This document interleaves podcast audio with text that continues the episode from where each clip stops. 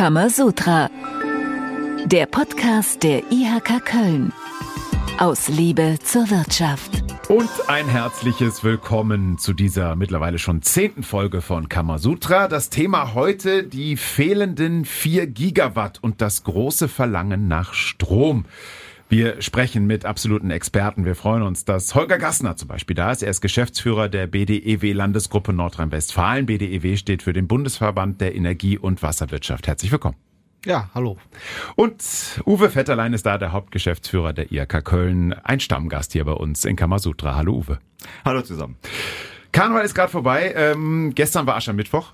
Uwe, und ich, ich habe gehört, du und äh, IHK-Präsidentin Nicole Grünewald, ihr seid tatsächlich als Giga und als Watt gegangen. Wie ist es denn zu der Idee gekommen und vor allen Dingen, wie sah das denn aus? Das sah richtig cool aus. Die Leute haben uns dann auch ein bisschen komisch angeguckt. Entscheidend war, wir wollten aufmerksam machen auf das, was im Hintergrund passiert ist mit dem Kohleausstieg 2030.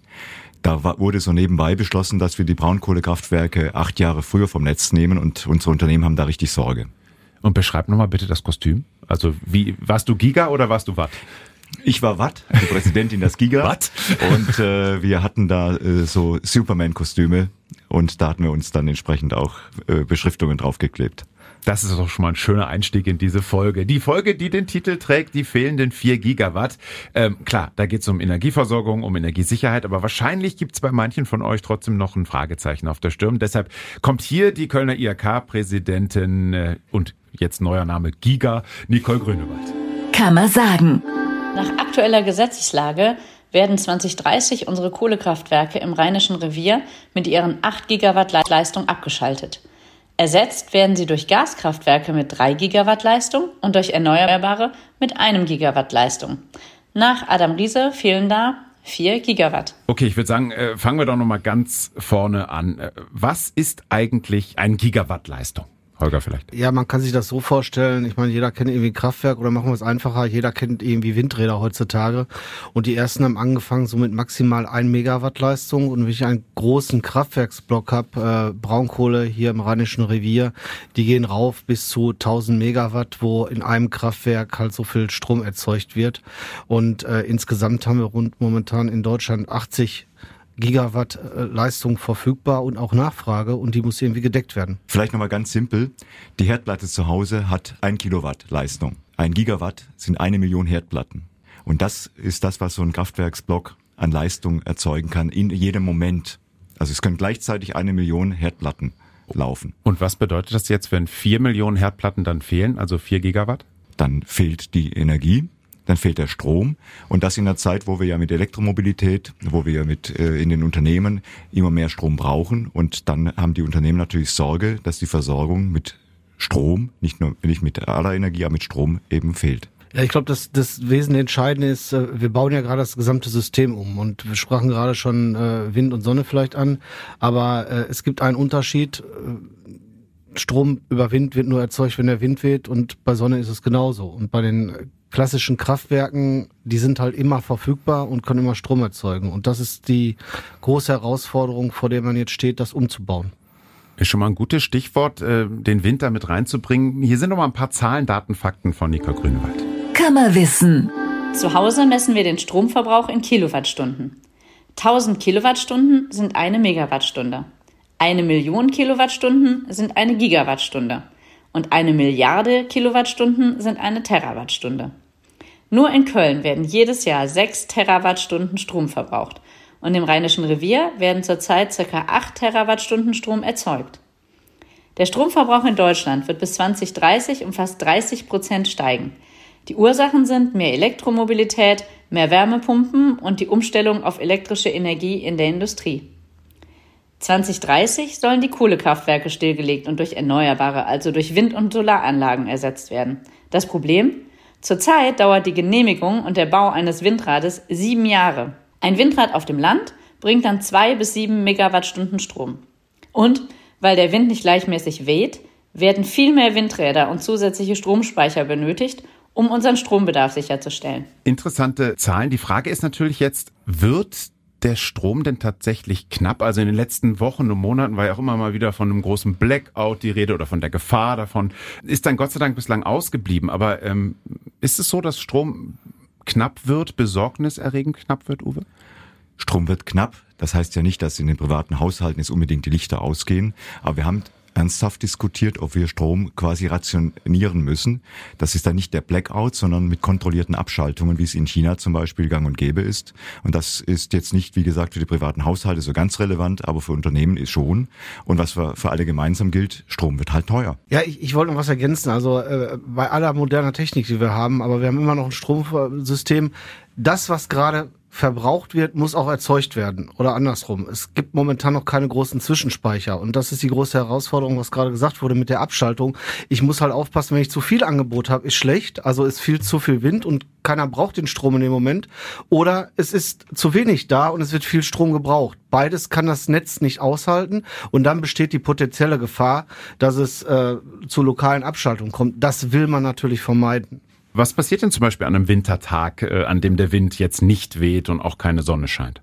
Also bis jetzt haben wir ja noch die komfortable Situation, dass wir genug gesicherte Leistung über verschiedene Energieträger, hauptsächlich in Deutschland ist es jetzt mittlerweile Kohle, Braunsteinkohle und äh, Gaskraftwerke haben. Und äh, wenn der Wind weht und die Sonne scheint, speisen die Erneuerbaren ein. Wenn die nicht da sind, kommen die anderen Kraftwerke. Wenn die natürlich perspektivisch irgendwann vom Netz sind, haben wir da ein Versorgungsdefizit. Aber die Erneuerbaren sollen ja weiter ausgebaut werden. Ähm, und es ist ja auch noch, wenn wir jetzt den Zeitplan uns anschauen, auch noch ein bisschen Zeit mit, mit sieben Jahren. Ähm, reich, reicht das nicht, Uwe? Also im Moment brauchen wir diese sieben Jahre für die Genehmigung eines einzelnen Windrads. Und äh, dann ist schon 2030 und dann fangen wir erst an, die Windräder zu bauen für die wir eigentlich bis dahin haben sollten, um genau diese Versorgungslücke, die durch den äh, Wegfall von den Braunkohlekraftwerken entsteht, zu decken. Und das äh, ist natürlich besonders schwierig. Und die Unternehmen, die jetzt heute investieren, stellen sich nämlich genau diese Frage, werden dann, wenn die Kohlekraftwerke abgeschaltet werden, die Windräder alle stehen? Womöglich nicht. Und dann treffe ich heute Investitionsentscheidungen für den Standort oder eher nicht. Und dann gehe ich dahin, wo ich mit Sicherheit weiß, dass es genügend elektrische Energie gibt und wenn möglich sogar aus Erneuerbaren. Ins Ausland?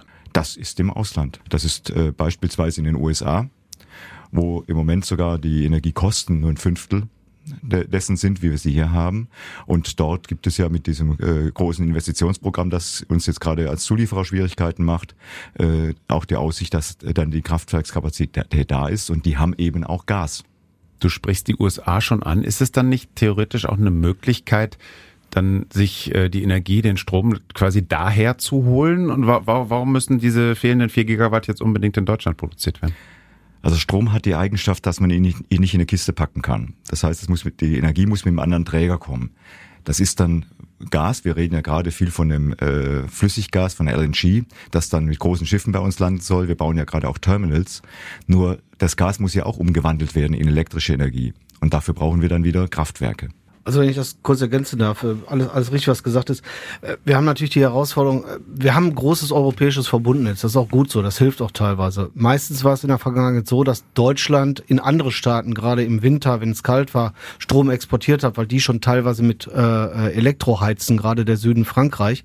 Und insofern waren wir immer in der komfortablen Situation, diese installierte Leistung hier zu haben. Genauso gut ist natürlich möglich, innerhalb Deutschland mehr Strom an der Küste, aber es müssen auch die Leitungen erstmal gebaut werden werden. Das heißt, der Umbau des Systems geht leider langsamer als eventuell gewünscht und wir haben sicherlich da ein Zeitdefizit in der Umsetzung und müssen schneller werden. Die Energiewende in Summe ist ein bisschen langsam und das muss berücksichtigt werden, damit jederzeit Versorgungssicherheit gewährleistet ist. Wenn die Energiewende dann gerade so eher Schneckentempo als äh, Usain Bolt Tempo hat, äh, ist es denn dann überhaupt möglich, dass die Unternehmen ihr Ziel dann auch erreichen, irgendwann wirklich CO2-neutral zu produzieren? Das Ziel ist erreichbar. Ähm, man muss halt nur den, den Pfad dann eventuell zeitlich ein bisschen anpassen.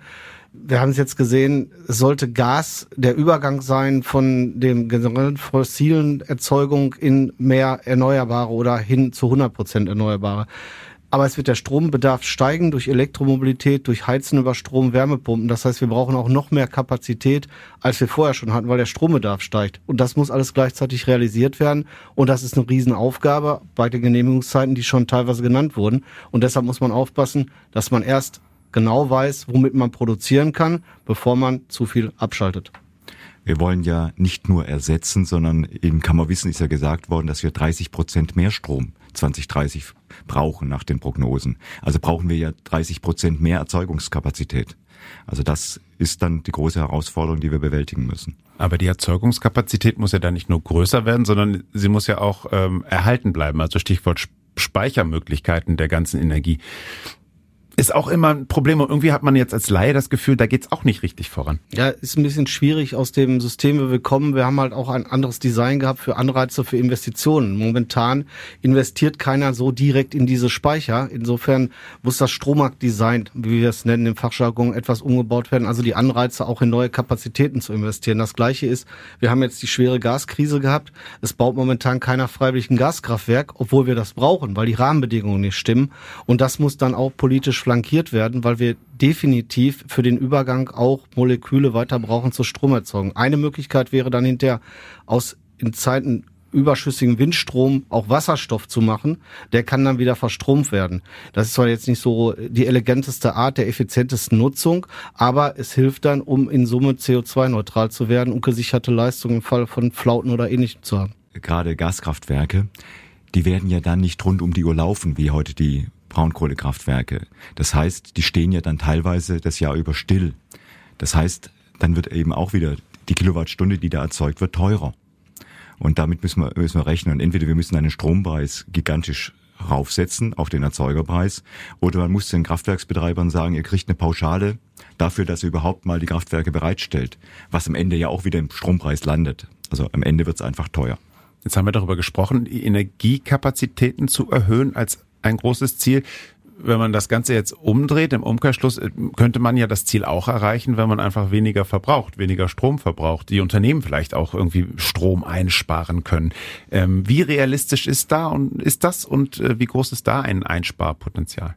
Also ich glaube, das Thema Energieeffizienz ist schon fast äh, so alt, auch solange ich mich mit Energie äh, beschäftige und dort auch darin arbeite. Da gab es schon viele Kampagnen und äh, ich sag mal, jetzt nicht der Privathaushalt, aber ein Unternehmen wenn die Strom einsparen können und Energiekosten generell, dann machen die das auch. Meistens mit jeweils der Investition in die nächste Gerätegeneration, weil die effizienter werden.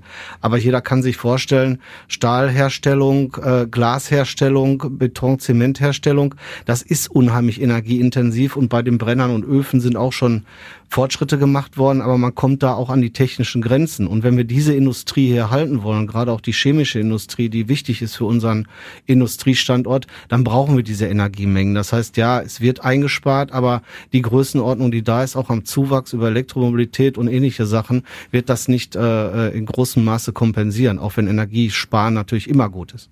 Uwe, sind wir da, ähm, was Energie, was Stromsparen angeht, dann schon am, am Ende angelangt quasi? Also man kann noch sagen, Kleinvieh macht auch Mist, aber das ist halt nicht, äh, sind halt nicht die großen Bringer.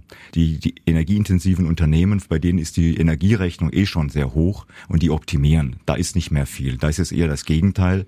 Die wollen ja, um CO2-neutraler zu werden, Kohle und Gas ersetzen durch elektrische Energie also die dann wieder die Energie dann wieder erneuerbar erzeugt worden ist. Das heißt, wir brauchen einfach mehr Strom dort, wo viel gebraucht wird. Dass wir in den Haushalten noch das eine oder einsparen können, ist aller Ehren wert, aber das macht den Kohl nicht fett am Ende. Was ratet ihr dann den Unternehmen in dieser ja doch irgendwo ein bisschen vertrackten Situation im Moment? Also wir brauchen generelles Commitment zu dem Standort Deutschland, glaube ich. Und äh, da ist die Politik mitgefordert, diese Perspektive zu geben, dass sie sich darum kümmern wird, dass die Versorgungssicherheit mit Strom und Energie gewährleistet ist. Ich meine, in der Krise hat das jetzt hervorragend funktioniert, auch wenn es natürlich zu hohen Preisausschlägen gekommen ist. Aber es zeigt auch, dass man handeln kann. Und äh, wenn die Unternehmen das Vertrauen haben, dass sorgfältig mit diesem Thema umgegangen wird, kann man den Standort, glaube ich, auch gut dadurch stützen, weil wir insgesamt doch auch sehr viele Vorteile immer noch bieten als, als integrierter Standort. Aber das ist eine der entscheidenden Fragen, wo sich Industrie ansiedelt, ob Energie ausreichend äh, zu vernünftigen Klimakonditionen und äh, günstig zu bekommen ist. Also wir haben noch das Zutrauen in Politik, dass es dann, wenn es konkret wird, auch vernünftige standortpolitische Entscheidungen gibt, weil niemand will die Industrie aus dem Land vertreiben. Im äh, NRW-Koalitionsvertrag haben auch Schwarz und Grün vereinbart, dass Energie sicher sein soll und hat quasi eine Energiegarantie für die Industrie abgegeben.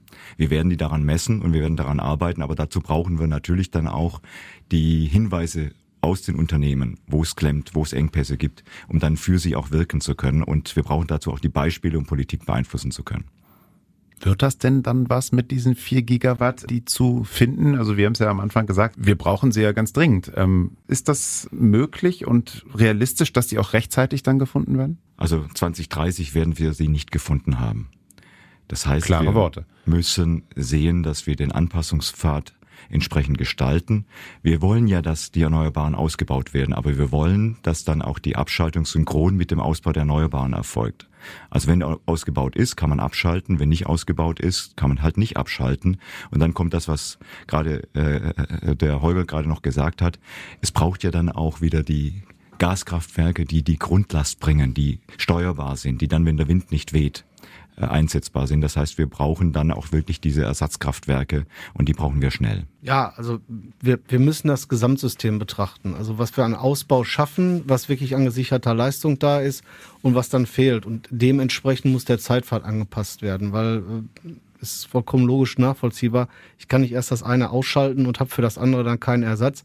Und wenn ich dann noch eine andere Erzeugungsart mit Wind und Sonne hauptsächlich habe, dann muss ich das als Gesamtsystem betrachten. Dann muss ich auch gucken, was im Ausland passiert, weil äh, die haben ähnliche Transformationsprogramme. Da kann man sich bis zu einer gewissen Grad dann auch aushelfen.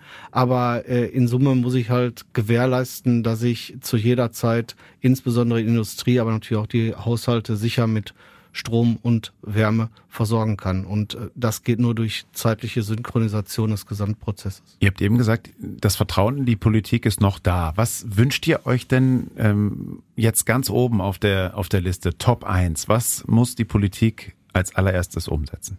Das ist vor allem die Beschleunigung der ganzen Prozesse und Verfahren. Politik erlebt jetzt selbst, womit sie die Unternehmen in den letzten Jahren gequält hat, mit unglaublichen zeitdauernd Verfahren, Gutachten aufwenden. Das ist das äh, Top-Thema, an dem wir arbeiten müssen. Ja, also ich glaube, äh, gleichen Pragmatismus, wie jetzt in der schlimmen Krise gezeigt worden ist, also Handlungsfähigkeit, und das kann ich nur unterstützen. Wir müssen da schneller werden und die Herausforderung ist auch, wir brauchen alles parallel. Also wir müssen die Kapazitäten in sämtlichen Erneuerbaren ausbauen. Wir brauchen aber auch neue Gasschräger äh, H2, also Wasserstoff äh, bereit äh, zu verstromende Anlagen und wir müssen das Stromnetz ausbauen, wir müssen Richtung Wasserstoff kommen und das alles parallel und auch die Anwendung in der Industrie erproben. Äh, wir verlieren viel zu viel Zeit manchmal zu diskutieren, was nur der optimalste richtige Weg ist. Wir müssen das parallel schnell angehen und bei den Genehmigungen schneller werden, ja. Klingt ein wenig wie so ein gordischer Knoten, der da durchschlagen werden muss. Viele, viele Herausforderungen warten. Nicht die ganz rosigen Aussichten, aber trotzdem. Dankeschön, Holger, Dankeschön, Uwe, für den Besuch. Und äh, am Ende wie immer noch die Termine für die nächsten Wochen. Kann man machen. Zweiter Dritter. Start des Zertifikatslehrgangs Sustainable Leadership, Nachhaltigkeitskommunikation, Marketing und Reporting. Dritter Dritter. Start des Zertifikatslehrgangs Sustainable Leadership Nachhaltigkeit in Logistik, Beschaffung und Lieferketten.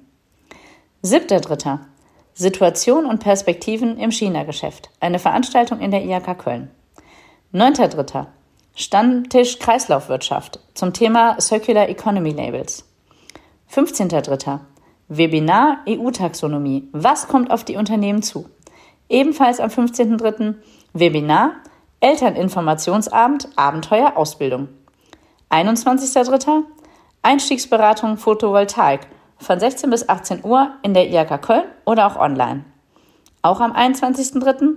das Azubi Speed Dating im Rheinenergiestadion. Es sind noch Plätze frei. Auszubildende können sich gerne anmelden und einfach ins Rheinenergiestadion kommen. Es wird sicher spannend. 31.03. Ende der Bewerbungsphase für den Wettbewerb Going Circular. Das war's für heute für Kamasutra. Ähm, in zwei Wochen am 9. März geht's weiter. Die nächste Folge hat den Titel Quo Vadis IHK Köln? Wer mit wem und wohin? Ich schätze mal, Uwe Vetterlein wird dann auch wieder da sein. Uwe, nochmal danke für heute, Holger auch und äh, bis zum nächsten Mal. Ciao. Ja, vielen Dank, tschö. Ja, danke, tschüss. Kamasutra, der Podcast der IHK Köln. Aus Liebe zur Wirtschaft.